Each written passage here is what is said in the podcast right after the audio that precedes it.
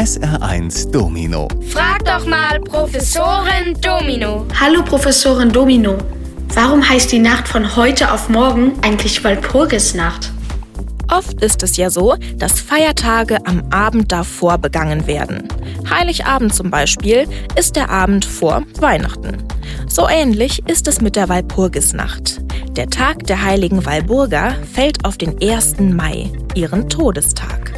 Die Nacht bzw. der Abend vor diesem Jahrestag wird damit zur Walpurgisnacht.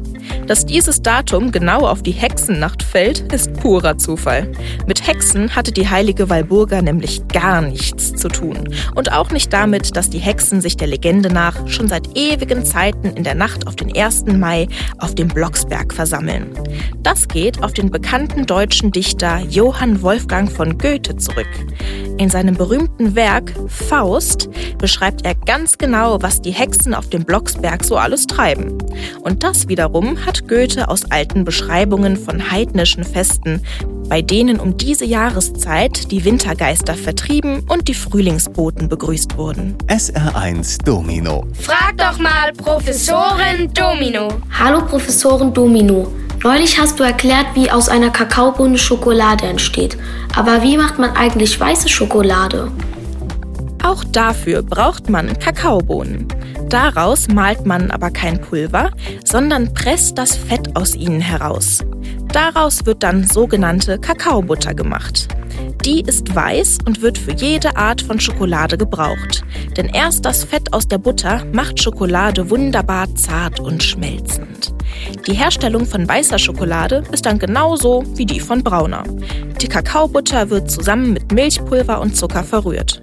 Auf den Kakao verzichtet man natürlich. Damit die weiße Schokolade ein schönes Aroma bekommt, wird gerne noch Vanille zugesetzt. Und dann heißt es, wie bei jeder Schokolade, conchieren. Dabei wird die Schokoladenmasse erhitzt und über viele Stunden gerührt. Dann wird sie je nach Sorte noch mit Nüssen oder Flakes vermischt, heruntergekühlt und verpackt. Und bald schon landet sie dann bei dir im Supermarkt. SR1 Domino. Frag doch mal Professorin Domino. Hallo Professorin Domino. Warum stellt man eigentlich einen Maibaum auf? Der Winter geht, der Frühling kommt. Damit beginnt ein neuer Lebenskreislauf. Jetzt wird alles wieder grün, die Bäume fangen an zu blühen und es dauert gar nicht mehr so lange, dann tragen sie die ersten Früchte. Leben und Fruchtbarkeit. Dafür steht der Maibaum. Diesen mit Bändern geschmückten Baum stellen die Menschen schon seit vielen Jahrhunderten auf, um damit den Frühling zu begrüßen. Vor allem auf dem Land hat sich dieser Brauch bis heute gehalten. Am Abend vor dem 1. Mai, also heute, treffen sich die Menschen in der Dorfmitte und schauen zu, wie der Maibaum aufgestellt wird. Oft wird dazu noch Musik gespielt und getanzt. Der Baum bleibt dann den ganzen Mai stehen und wird erst im Juni wieder abgebaut. Es gibt aber noch einen Brauch um den Maibaum.